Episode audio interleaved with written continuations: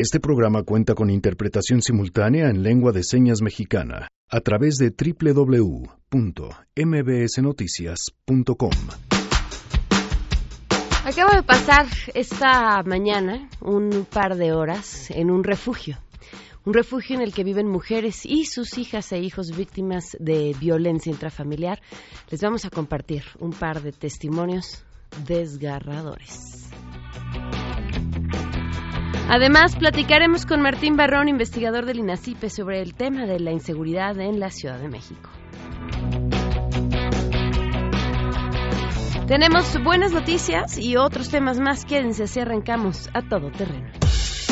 MBS Radio presenta A Todo Terreno con Pamela Cerdeira.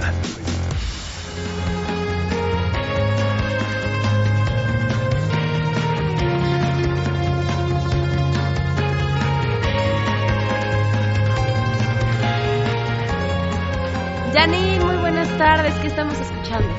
Hola Pam, buenas tardes. Hoy es con dedicatoria especial esta, esta, esta música, es YouTube, y es para la festejada del equipo, para Moni, que, que es fan de YouTube. Entonces, vamos a, abrir con una canción. Feliz cumpleaños, Moni. Muy bien, muchas gracias. Janine. Gracias. Y que Entonces hoy pidan lo que quieran, no se los vamos a poner. Ah. Pero ustedes pidan. No, sí, sí se los ponemos. Ok. Saben que sí. Arroba Janine MB. Gracias, Janine. Yo que soy una pelada. Hoy, Miguel González en la interpretación de lengua de señas. El Noé. Noé es Miguel. Y lo pueden ver a través de la webcam en www.mbsnoticias.com. El teléfono en cabina 5166125, el número de WhatsApp 5533329585. Además, a todoterreno arroba mbs.com y en Twitter, Facebook e Instagram me encuentran como Pam Cerdeira y estoy atenta a sus comentarios. Eh, muchas cosas eh, que comentar el día de hoy. Eh, sin duda, pues de lo que más sonó eh, está relacionado con quiénes son estas mujeres candidatas para ocupar el puesto de ministra de la Suprema Corte de Justicia de la Nación. Comparecieron ante el Senado, fueron cuestionadas sobre temas eh, no poco polémicos, importantes, pero lo que yo quisiera resaltar es que son temas sobre los que la Suprema Corte de Justicia de la Nación ya se había pronunciado. Y bueno, yo no sé, a veces estas comparecencias en el Senado me parecen lo más eh, similar a los concursos de belleza. De verdad, a las preguntas de los concursos de belleza y a las respuestas de las participantes de los concursos de belleza. No, creo que ellas lo hacen mejor, mucho mejor. No a todas, no a todas les fue igual, pero vaya, me extraña que buscando un espacio en la Suprema Corte de Justicia, eh, pues no, no tuvieran las respuestas adecuadas cuando uno va a comparecer ante el Senado para, bueno, pues estas preguntas que es lo menos que te puedes esperar. Pero con la información, Oscar Palacios, esta tarde te escuchamos, Oscar, muy buenas tardes.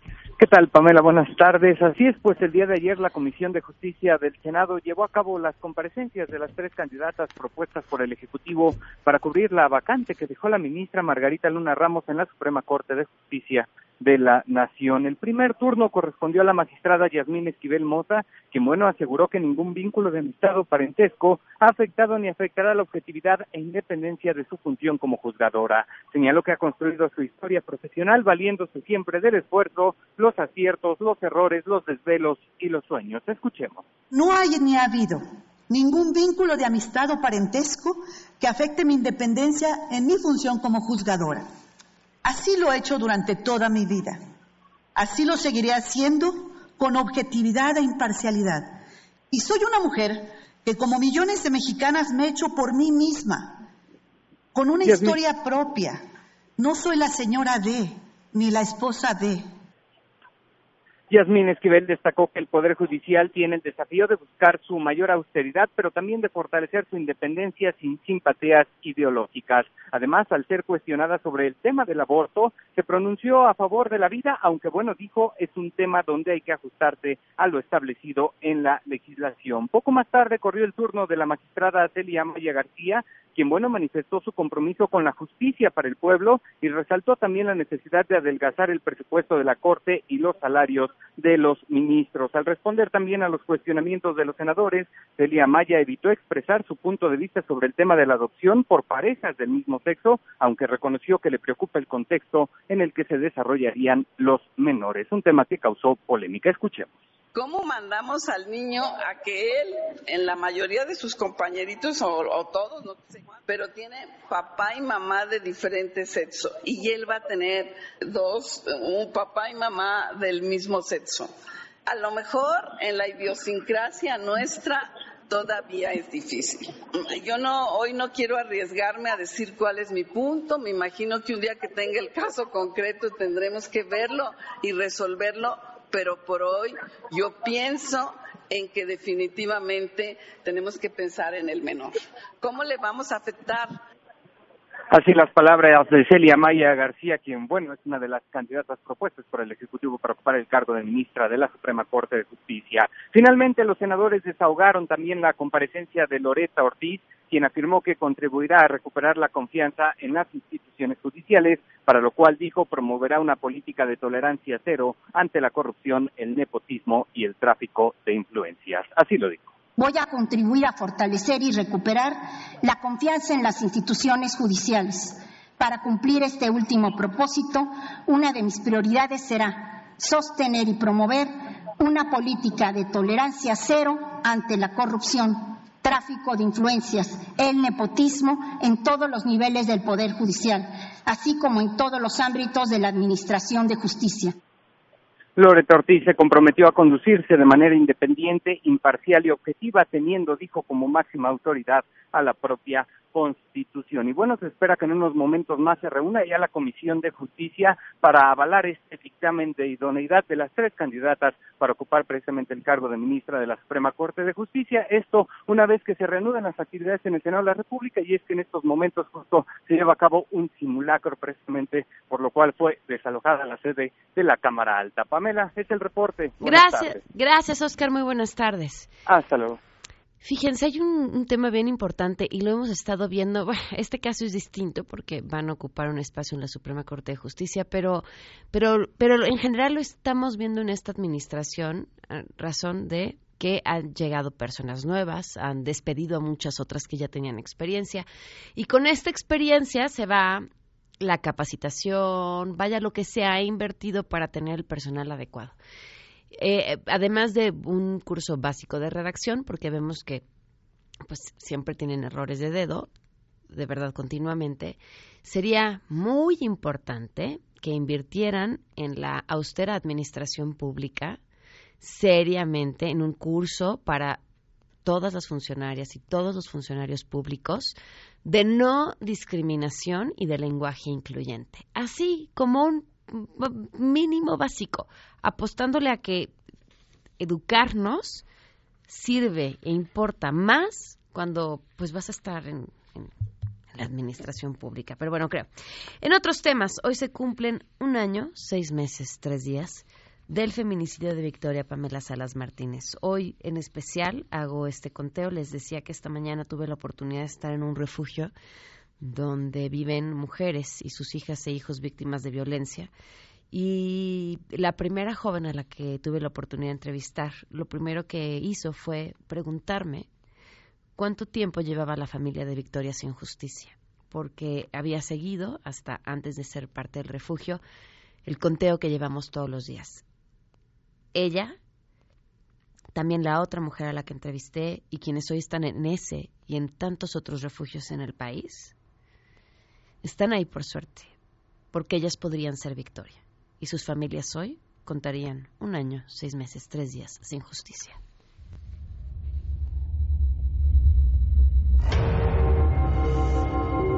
Estas lágrimas que derramamos, este dolor que traemos, este dolor que vamos a cargar, es la fuerza que nos va a seguir dando para seguir adelante y pedirle a las autoridades que hagan justicia, que hagan justicia. Victoria pues nada año y medio. y año y medio y las autoridades están, ah, ahora vamos a hacer un estudio, estamos esperando los resultados de otra y estamos investigando. Y ahí está, quien quiera que lo haya hecho sigue gozando de libertad. Un año, seis meses, tres días. ¿Cuánto tiempo? ¿Cuánto tiempo se debe de esperar para seguir creyendo que se va a hacer justicia?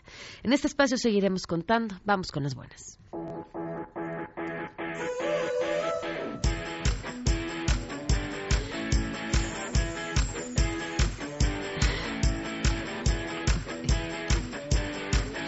Oigan, les recuerdo y los invito además a que sean parte de la lista de difusión de A Todo Terreno. Pueden mandarnos un mensaje al 55 33 32 95 85, darnos su nombre para que los podamos agregar. El nombre es importante porque nos gusta dirigirnos a ustedes por su nombre y todas las mañanas les mandaremos el contenido del programa y por supuesto la pregunta del día para que puedan participar.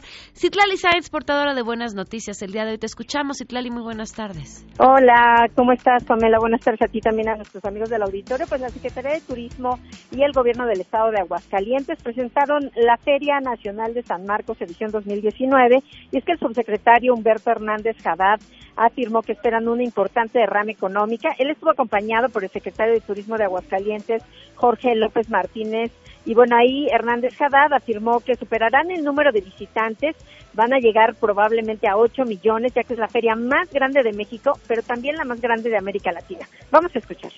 Primero que nada es la feria más grande de México y de América Latina. Es la más antigua, tiene 191 años. Del 20 de abril al 12 de mayo tendrá este año como un invitado especial al estado de Tamaulipas. En el año 2018 casi estuvo los 8 millones de habitantes con 7.976.677 visitas auditadas. Generó 9.391 empleos directos y tuvo una derrama económica el año pasado por un monto de 7.763 millones de pesos. El funcionario explicó que la derrama del año pasado fue de 7.763 millones de pesos. Además destacó que Aguascalientes tiene una importante infraestructura hotelera son 6.909 habitaciones. Pamela es mi reporte al auditorio. Muchísimas gracias, muy buenas tardes, Itlali. Buenas tardes. Vamos a una pausa y continuamos a todo terreno. En unos momentos, en A Todo Terreno. ¿Cuáles son las historias de esas mujeres a las que hoy las autoridades están revisando? A ver cómo las protegen. Regresamos con eso desde el primer golpe, desde el primer insulto, desde, el primer, desde la primera humillación. ¿Consideras que el PRI pueda volver a ser la fuerza política más importante del país? El PRI está muerto, solo que nadie se los ha dicho. No, no creo que el PRI vaya a volver a ser una fuerza importante y de trascendencia a nivel nacional, ya que todos los operadores políticos que hacían fuerte ese partido ahora están en Morena. Entonces, pues quien va a prevalecer con el, el poder y la, la base de votantes que tiene el PRI ahora está en Morena. Considero que el PRI sí puede volver a reformarse y para lograrlo pues deberían de aprender de sus errores y, y castigar realmente a, a quienes han sido corruptos y no seguir por esas líneas. Yo creo, considero que esa sería una forma de lograr volver a ser un, un partido grande y fuerte. Regresamos a todo terreno. A todo terreno con Pamela Cerdeira. Continuamos. She rolled my hair with my lipstick on in a glass of her boudoir. There's nothing wrong with loving who you are, she said, cause he made you perfect, babe. 12 con 18 minutos, continuamos a todo terreno. Les decía que esta mañana tuve la oportunidad de estar en un refugio, en donde viven mujeres víctimas de violencia con sus hijas e hijos. Estas mujeres que han tomado la valiente decisión de salir en donde están, no todas ellas vivían con el agresor, pero seguían siendo constantemente acosadas y su vida y la de sus hijas e hijos estaba en peligro terminan en un refugio como estos después de un proceso en el que se determina que corren peligro y que tienen que ser eh, pues estar fuera de la zona de riesgo y pasar por todo un procedimiento. Y les quiero contar cómo es el procedimiento y creo que es vital porque hoy estamos ante la un discurso por parte del presidente Andrés Manuel López Obrador de ni un peso a las organizaciones de la sociedad civil y el 70% de los refugios como en el que estuve hoy son de organizaciones de la sociedad civil. Y quiero explicarles cómo es, cómo funcionan y lo que yo viví. Un lugar al que, por supuesto, se tomaron una serie de medidas y precauciones de seguridad para que yo pudiera llegar. Ni siquiera tengo la dirección del lugar. O sea, no podría volver a llegar ahí. En donde te recibe una persona de seguridad, tienes que dejar una identificación, llenar un formulario de confidencialidad. Y me encontré con todo lo que uno se imaginaría o las imágenes que le vendrían a la cabeza cuando pronunciamos la palabra refugio. Un lugar seguro, un lugar en donde puedes estar bien. Estas mujeres que llegan al refugio a través de un centro de atención externa al que a veces otras mujeres les avisan que pueden ir ahí, a veces las autoridades las refieren porque las mismas autoridades no tienen capacidad de refugio para atender a estas mujeres.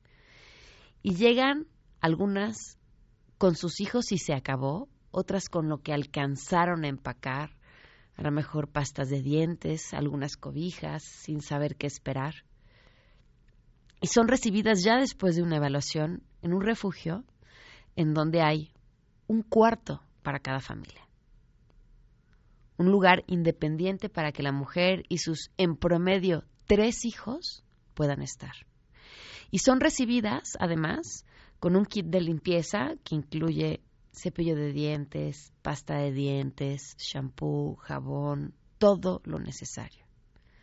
En un lugar en donde van a recibir ellas y sus hijos alimentos, en donde lo primero que reciben es también una evaluación médica, una evaluación psicológica por una psicóloga para ellos y por una psicóloga infantil que puede saber y entender en qué condiciones vienen cada uno de sus hijos. Sus hijos además tienen una maestra con la que pasarán las tardes, que les ayudará a que no se vayan atrasando en lo que estaban viendo en la escuela y que tengan un tiempo recreativo. Un refugio en el que además las mujeres reciben talleres, en las que no solamente son acompañadas por una psicóloga, sino también por una abogada y por una trabajadora social, porque claro, ¿con qué te sales de tu casa cuando sales huyendo de la violencia? ¿Alcanzas a llevar tu acta de nacimiento, tu pasaporte, tus... nada? Nada, muchas de ellas no traen un solo papel. Y la trabajadora social las apoya para que además puedan sacar los papeles que les faltan, para que puedan avisar a sus familiares que están bien, aquellos a quienes sí les importan, y para que puedan ayudarles en todos los trámites, porque muchas de ellas ya pasaron por alguna autoridad ante la que denunciaron. Y esa autoridad les dijo, ah, es tu culpa, tú lo haces enojar, Uy, ahora que además lo denunciaste, a ver cómo te va. Ya ves cómo les va a las mujeres, mejor no se la hagas de tos. Y esas historias que aquí hemos contado todos los días. Ese es un refugio. ¿Cuánto dinero? ¿Cuánto dinero tendríamos que darle a una mujer que sale huyendo de violencia para que tenga un techo? Una enfermera, una trabajadora social, una psicóloga para adultos, una psicóloga para niños, una abogada, comida caliente, educación para sus hijos, a su disposición las 24 horas. ¿Cuánto nos iba a costar cada una de esas mujeres? ¿Y qué? ¿Se lo íbamos a dar y lo íbamos a lograr? No, porque no es tan fácil. Porque esa mujer no iba a resolver su problema con dinero.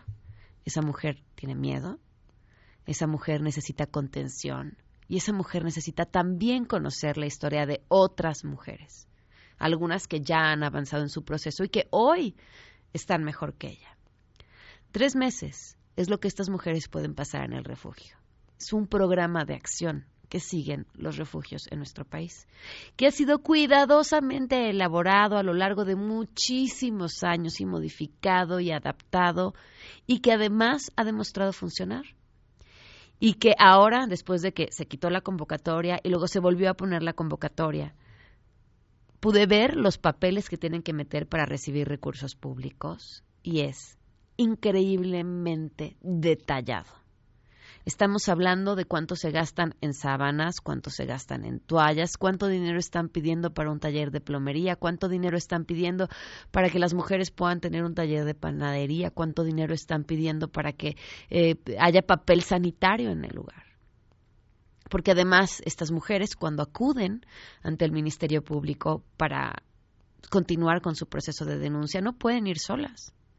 Van acompañadas por un chofer, van acompañadas por su abogada y van acompañadas por su psicóloga. Y sí, todo eso cuesta, cuesta dinero. Pero se trata no solamente de salvarle la vida a esa mujer, se trata de salvarle la vida a esos niños y hacer todo lo posible porque esos niños cuando sean grandes no repitan el ciclo de violencia en el que crecieron. Porque no queremos que vuelvan a vivir lo que vivían en su casa. Entonces les decía, estos recursos públicos que solicitan los refugios, que son increíblemente detallados, transparentes y auditables, porque la autoridad tiene la obligación de revisar que ese dinero que entregan se utilice para lo que dicen que se debe utilizar. Y entonces los refugios llevan un registro impecable de en dónde se gasta cada peso que reciben porque también reciben dinero de la sociedad civil. Pero gran parte de sus recursos vienen del gobierno. ¿Por qué? Porque el gobierno no se da abasto y porque lo están haciendo bien. Estas organizaciones de la sociedad civil están, lo están haciendo bien y yo les puedo decir lo que vi con mis propios ojos en este refugio. Tuve la oportunidad de escuchar dos testimonios. Además, agradezco inmensamente a estas mujeres el valor de compartir sus historias. La primera de ellas, hoy dejaba el refugio.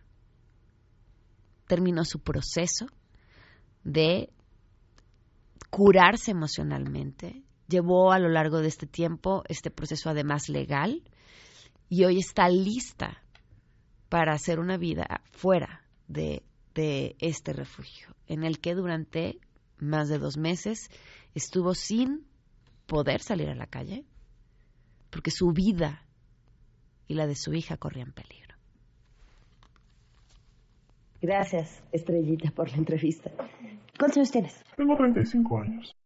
Ok, ¿cuál es tu historia? ¿Cómo, cómo fue que llegaste hasta aquí? Eh, llegué al refugio porque eh, pues tengo, tenía una pareja violenta, alcohólico, eh, y pues recibía golpes, amenazas de muerte, amenazas con arma de fuego mm, hacia mí y hacia mi hija. Entonces pues ya llegó el punto en el que era salir de ahí o, o ahí me iba a morir. ¿Cuánto llevabas con él? Tres años. ¿En cuándo sucedió la primera amenaza o el primer acto de violencia, si lo tienes registrado y cómo fue? El primer acto sucedió a los 15 días que lo conocí. Eh, él estaba ebrio y me, me, golpeó en la cabeza, me rompió el tímpano y pues a partir de ahí fueron golpes, amenazas, eh, me quitaba mi dinero, me obligaba a hacer cosas que yo no quería.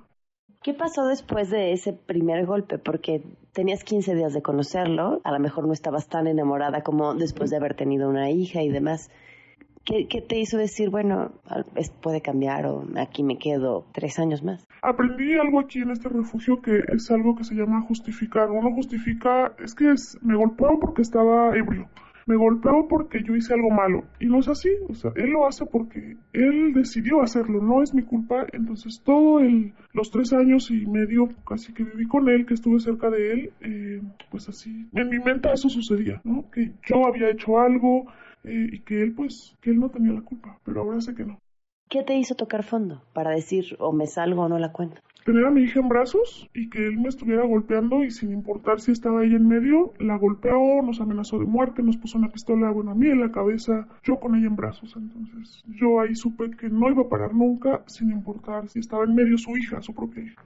¿Qué hacía tu hija? ¿Cómo reaccionaba? mi hija se agarraba de mí ah, en mi blusa, en su canguro, lloraba, no podía estar lejos de mí y pues no se sobresaltaba con algún grito, con algún estornudo, con la licuadora, con cualquier ruido eh, pues que a nosotros nos parece muy normal, para ella era algo de terror porque lloraba, gritaba y bueno, pues lo más fuerte era separarse de mí cuando yo tenía que ir al baño, eh, pues tenía que dejarla no encargada con pues con alguien cerca de mí o mis, mis papás, alguien y lloraba al no tenerme cerca. Ese momento en el que decides salirte porque te golpea, te amenaza, tú con tu hija en brazos, ¿cómo lo consigues? Eh, ¿Y a dónde vas? ¿Cómo, ¿Cómo tienes detectado que hay un lugar a donde ir u otra oportunidad? Para mí siempre fue la opción, bueno, pues ir al Ministerio Público, hacer la denuncia, pero yo no tenía claramente entendido que existía un refugio para pues, atendernos desde darnos un plato de comida, eh, zapatos, ropa. No, no lo sabía, este punto. Ya había denunciado antes y fue un proceso pues desgastante en donde las autoridades te dicen no pues es que él está muy sano mentalmente él no bebe este, tú eres la que está la que está mal entonces, pues, uno se, se, le van las ganas de seguir el proceso. Continuó los tres años con él, siguieron los golpes, las amenazas, hasta que mi hija, pues, estaba en medio y yo no, yo no podía soportar que a ella le pasara, le algo. Volví a hacer una, una denuncia y ahí afortunadamente me encontré con personas que, que sí me brindaron toda la información, el apoyo psicológico, emocional, eh, y me ofrecieron un refugio para salvar mi vida te sales de tu casa, ¿cómo? supongo con tu hija en brazos a hacer la denuncia eh, y te dicen, Va, vamos a un refugio de ahí, ¿cómo llegas? O sea, todo ese, esa hora o esa tarde o ese día, ¿cómo fue? Eh, yo tuve que esperar eh, todavía un fin de semana estar en contacto con, con él porque eh, pues era fin de semana y pues me dijeron es muy difícil hacer los trámites, eh, no hay personal, este, espérate al lunes, ¿no? Entonces todavía aguanté un sábado de amenazas con la presencia de mi papá, me amenazó a mi hija con quitármela. Llegó el lunes, 31 de diciembre, y pues es un día festivo para muchos, también fue bastante complicado, pero pues yo ya estaba decidida a hacerlo todo el día. A partir de las 10 de la mañana que yo salí de mi casa, eh, pues fue salir a escondidas, con mi ropa a escondidas para que nadie me viera.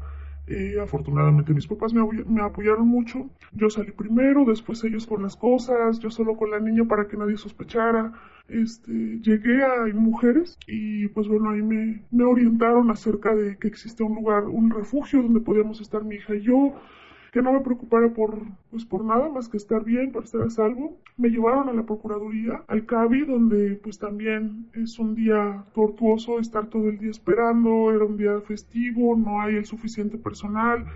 Eh, la denuncia, ¿no? Eh, ministerios públicos que no están capacitados ni sensibilizados en lo absoluto, empezando por los buenos días, este, y, pues te hacen preguntas que pues sí uno se acuerda de lo que vivió y de lo que todo, pero ellos, ellos quieren el detalle preciso del color, la marca, todo. Entonces se hace muy complicado y, y tortuoso para uno como víctima estar recordando de la forma en la que ellos te preguntan.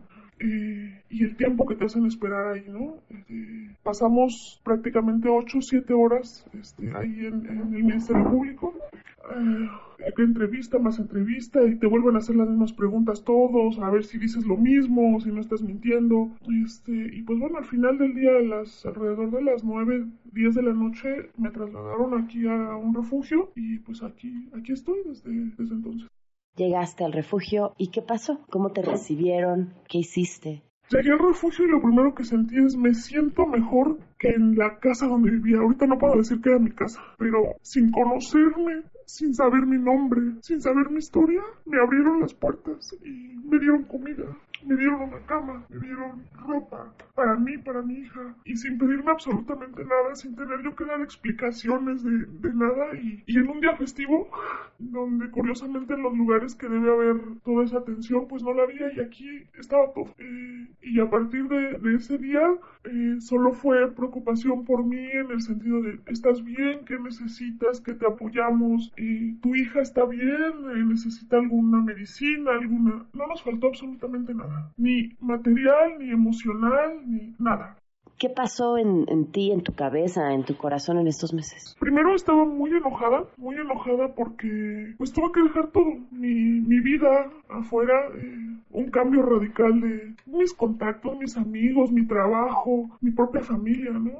perder ese contacto con, con, todos ellos, que ya lo perdía porque, porque él me obligaba a no tener esos, esos amigos, esa familia cerca de mí, pero Tener que aplicarlo por mi propia seguridad y por su culpa, eso me tenía muy enojada. Pero después entendí que estaba, estaba haciendo algo bueno por mí y por mi hija y que yo no tuve la culpa de todo lo que él nos hizo, eh, que íbamos a salir adelante, que con el conocimiento, con las armas necesarias y, siendo yo firme y fuerte, y con la denuncia, con mis declaraciones, con eh, el proceso y exigiéndole también a las autoridades lo que deben de hacer, yo conociendo, leí la ley, leí, traté de, entender todos los acuerdos internacionales que México ha firmado. Eh, aquí me dieron mucha información, muchos folletos, libros, todo. Entonces eso me, me, dio mucha fortaleza intelectual para pararme en el Ministerio Público y si ellos en algún momento no estaban haciendo bien su trabajo, yo sabía qué es lo que tenían que hacer y exigirle lo, lo que no me estaban brindando, ¿no? Entonces eso, eso me hace sentir ahora muy fuerte. ¿Él está detenido? Él no está detenido. La violencia eh, intrafamiliar en México no es eh, motivo para que, desgraciadamente, para que los agresores vayan a la cárcel. Necesita, desafortunadamente, que llegar a un feminicidio para que esto suceda. Entonces, eso es, eh, pues, muy... desanima mucho esto, ¿no? Porque seguimos en la calle y estamos completamente expuestas a, a, sus, a sus agresiones. A que se nos acerque a mi familia, porque no nada más es contra mí, es también mi familia, mis amigos. Él va con todo contra todos.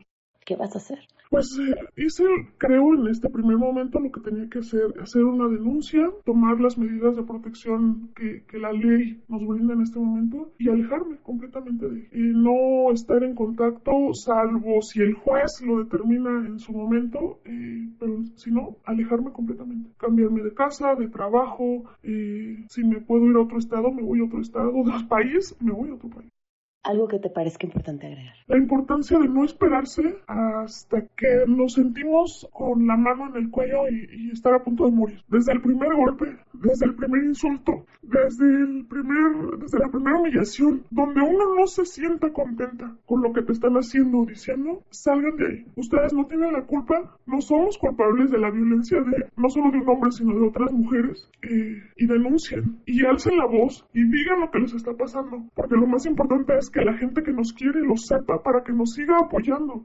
y, que las autoridades lo sepan también. Que los medios que tenemos ahorita hoy a nuestro alcance los utilicemos. Y mujeres, CABI, los refugios, las instituciones gubernamentales, las asociaciones civiles, todos, todos eh, unidos podemos hacer muchas cosas. Y no solo por, los, por las mujeres, por cualquier situación, los niños, todo.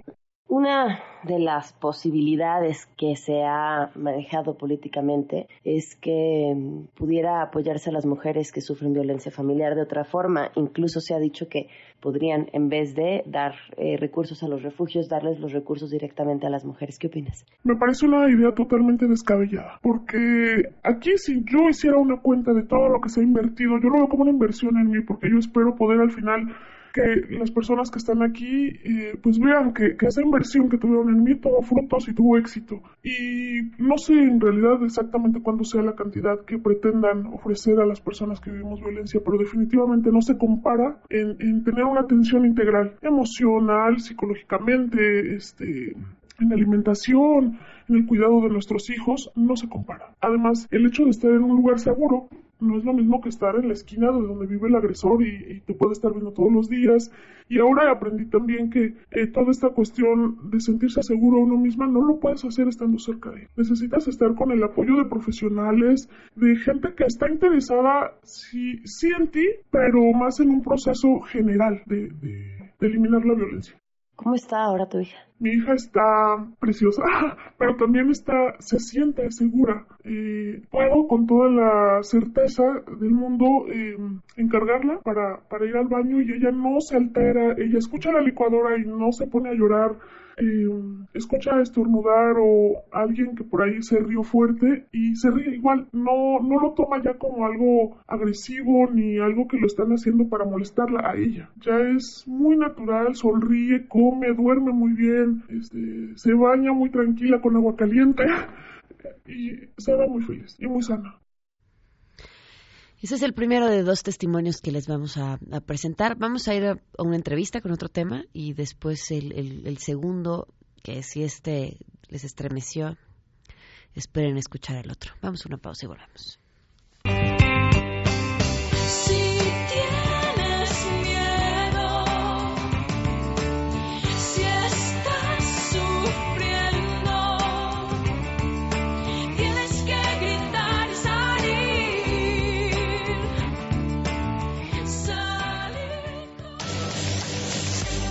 ¿Consideras que el PRI pueda volver a ser la fuerza política más importante del país?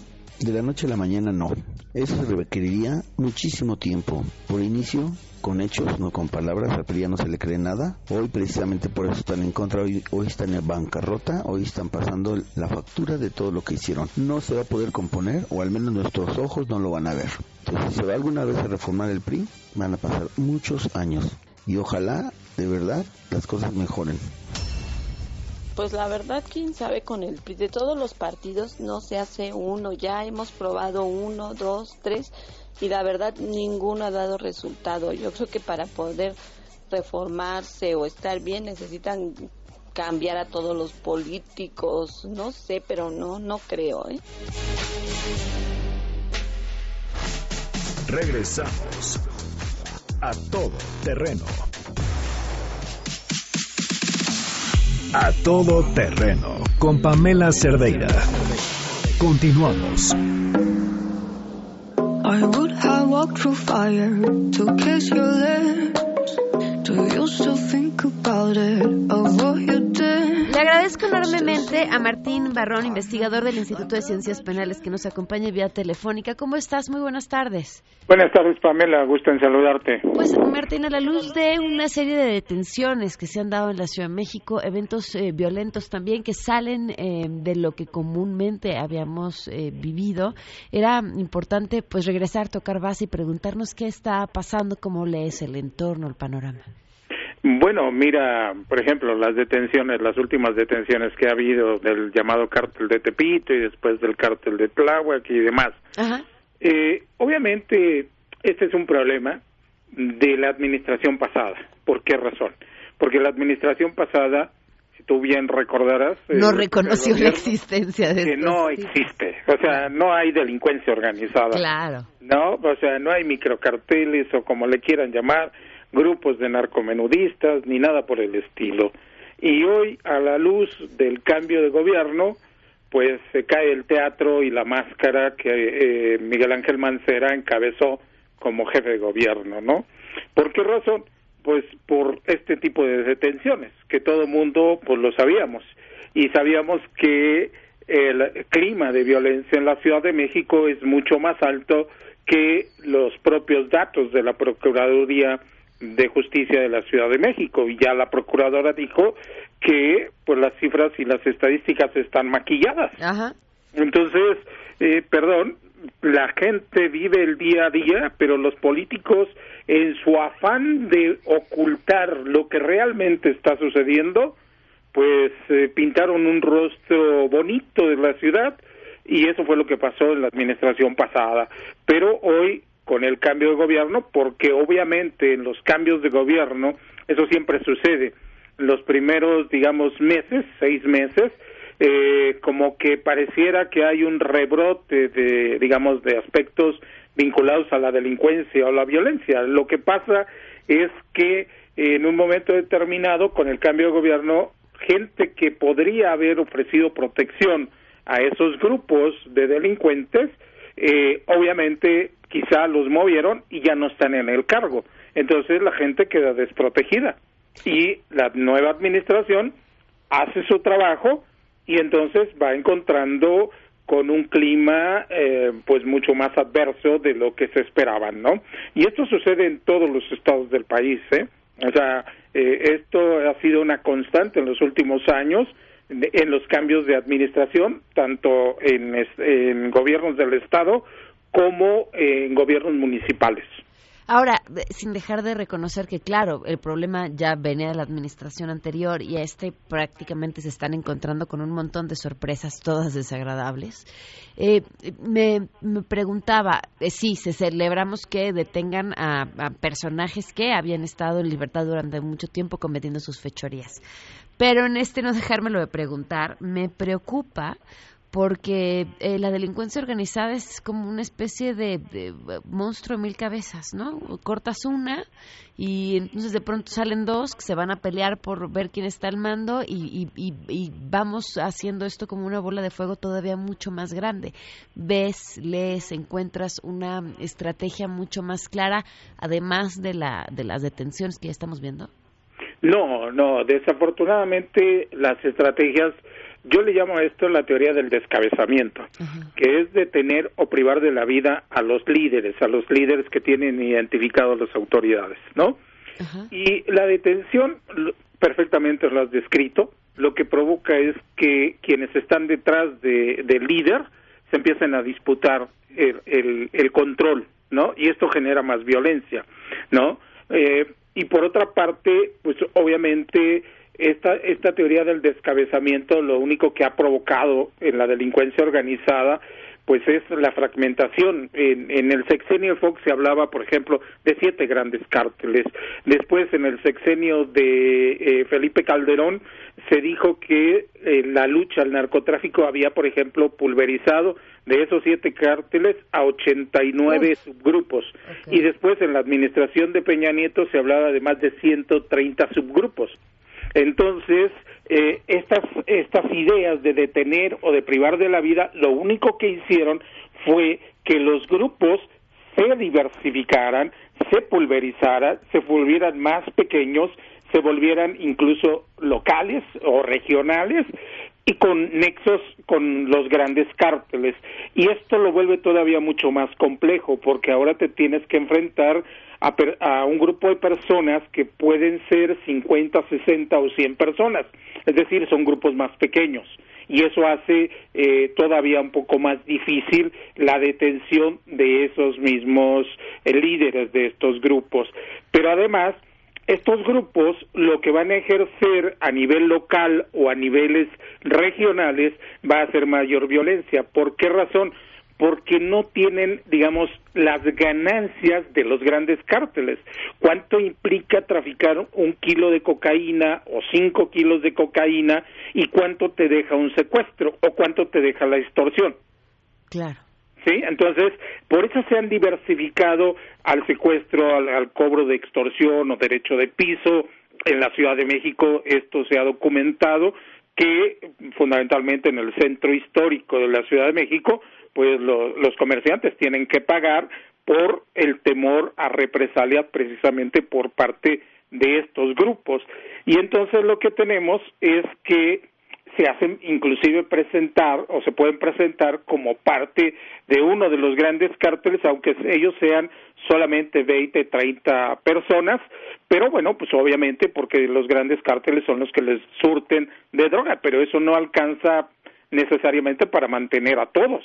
Entonces ellos, aprovechando el nombre de ese gran cártel, entonces pues me puedo presentar, soy miembro de tal o cual grupo delictivo y este eh, lo que me vas a pagar va a ser tanto, si no, atente a las consecuencias, ¿no? Entonces por eso hemos visto el repunte en extorsión, en secuestro, en trata de personas con fines de explotación sexual. Eh, tú y cualquiera que transite por la Ciudad de México, Calza de Tlalpan, eh, La Merced y muchos otros puntos de la Ciudad de México, estoy citando solamente dos puntos ultra conocidos, vas a ver qué cantidad de personas hay en el ejercicio de la prostitución. Y lo llamativo cuando Miguel Ángel Mancera era procurador de justicia de la Ciudad de México, dijo que habían descubierto ahí en, en las calles de San Pablo uh, que, que había prostitución. Bueno, o sea, perdón, e, es, irrisorio, parece ser que los políticos no caminan la Ciudad de México porque después de no sé cuántos años descubrieron eso, ¿no? Entonces, eh, creo que este es parte del problema que tenemos en la Ciudad de México, que eh, se sigue la misma estrategia del descabezamiento y no hay estrategias propiamente criminológicas, para decirlo en términos claros, no hay estudios criminológicos que le permitan a la autoridad policial y a las autoridades del gobierno tomar decisiones eh, con estudios más concretos, ¿no? Sino que eh, yo uso la palabra ocurrencia que a veces a muchos les molesta. ¿Por qué razón? Porque lo que me demuestran es que en los jefes de policía, por ejemplo, pensemos en el anterior jefe de policía, llegó y dijo que el, programa Cuadrantes que se había implementado en la Ciudad de México no funcionaba y que ahora van a, van a vigilar con helicópteros. La pregunta es, ¿dónde están los estudios que te demuestren que el programa Cuadrantes no funcionó? Claro, y funcionaba porque era tener este policía de, de, cercanía al que conoces, al que conoce a tu familia, el que sabe su, nombre, el, conoce el tuyo. Bueno, ¿no? E, ese, ese tipo de, de, situaciones que tú estás bien señalando es precisamente donde yo digo lo que se hace son a partir de ocurrencias porque nadie conoce en realidad los estudios yo siempre yo últimamente he dicho que en cada cambio de administración sea del orden federal estatal o municipal aparecen nuevos gurús de la seguridad y le venden a los políticos, al presidente, al gobernador, al presidente de la República, una idea mira, esto va a funcionar. Oye, ¿y por qué va a funcionar? No lo sé, pero esto va a funcionar, ¿no? Y no hay ningún estudio, criminológicamente hablando, que te demuestre por qué eso va a funcionar. Claro. ¿Y por qué lo anterior no funciona? Si nosotros lo vemos en los últimos 25 años, en este país se han gastado miles de millones de pesos, ¿no? En inversión en seguridad pública. ¿Y cuáles son los resultados? Llevamos 25 años hablando de la inseguridad en este país y se van a seguir gastando miles de millones en nuevos proyectos, en nuevas ideas, pero no hay una política transeccional que nos diga, mira, no, está bien, no soy del partido que gobernó, pero lo que hicieron, esto medianamente funciona, vamos a continuarlo. No, vamos a desecharlo. Eso no funciona porque era de mis opositores. Del partido que sea, ¿eh? No estoy diciendo... Sí, sí, sí. Es la incapacidad de reconocer que la otra persona hizo algo bien. E, exactamente. Pareciera que en México los gobernantes, cada vez que llegan, o en cada tres años, o cada seis años, hay que cambiar todo el esquema de seguridad, mm. porque lo que hicieron los anteriores, nada sirvió y hay que invertir y hay que gastar nuevamente para poder volver de cero, empezar y quién sabe cuáles vayan a ser los resultados. Claro, Martín. Te diría que me dio muchísimo gusto hablar contigo, pero la verdad es que no. Te agradezco profundamente que nos hayas tomado la llamada, eso sí. No, no, no, ¿de qué? Pues digo, yo planteo lo que es lo que hay. claro, es, lo que hay. Muchísimas gracias, Martín. No, no, no, de, no, ya era, era, era chistoretín. Este, no, es que la situación es, lamentable, pero de verdad te agradezco mucho que nos hayas tomado la llamada. No, de qué, Pamela. Muchísimas gracias a ti. Que estés muy bien. Oigan, antes de, irnos a una pausa, señala eh, la cuenta de Twitter eh, lo que sigue que hay, dice, en los últimos días estos bots que simulan apoyo al PES Ciudad de México y PES Senado han estado insultando y spameando a periodistas como Pam Cerdera, Carlos Urdiales, Risco y Broso. Eh, ¿Cuánto cuesta esta campaña? Y ponen los nombres de a quienes han estado spameando. Me vengo enterando. Yo tengo en Twitter filtro de calidad, así que pues ni lo sabía, pero gracias por avisar. Vamos a una pausa y hablamos. ¿Consideras que el PRI pueda volver a ser la fuerza política más importante del país? Considero que todo partido político tiene como función ser un contrapeso para lograr equilibrio. El PRI abusó del tiempo que estuvo en el poder y logró el repudio de los mexicanos. No creo que vuelva a tener la misma posición que tenía antes, y si quisiera tenerlo, deberá reestructurar y organizar sus prioridades, ya que muchas veces actos pasados predicen actos futuros. Pues francamente para, el para mí el PRI no ha muerto, solo se convirtió en morena. nos siguen gobernando los mismos viejos dinosaurios con las mismas viejas mañas, eh, con, eh, dándonos el mismo atole con el dedo y solo cambió de nombre. El PRI para mí no ha muerto.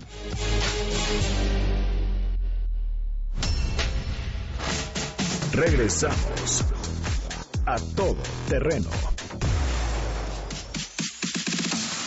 A todo terreno con Pamela Cerdeira. Continuamos.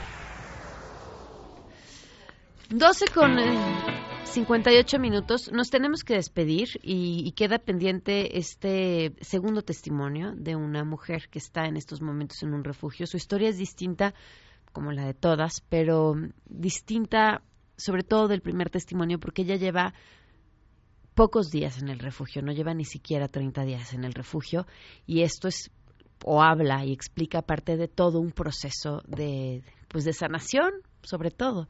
Les vamos a compartir un pequeño fragmento del testimonio y si mañana tenemos tiempo, que espero que sí, les compartimos el testimonio completo. Me llegó a amenazar con una arma de fuego, como me disparó y el arma falló, pero eso lo presenciaron mis hijos mis hijos pues no lo quieren. Él daba regalos muy costosos, él nos daba viajes, dulces, salidas, comidas, ropa. Y era como su manera de, perdóname, pero no hay dinero que valga tu paz. Mañana les compartimos el testimonio completo, nos vamos, se quedan en mesa para todos.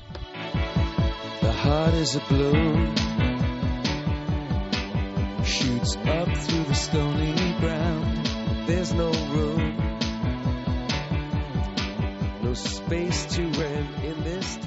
MBS Radio presentó A Todo Terreno con Pamela Cerdeira, donde la noticia eres tú.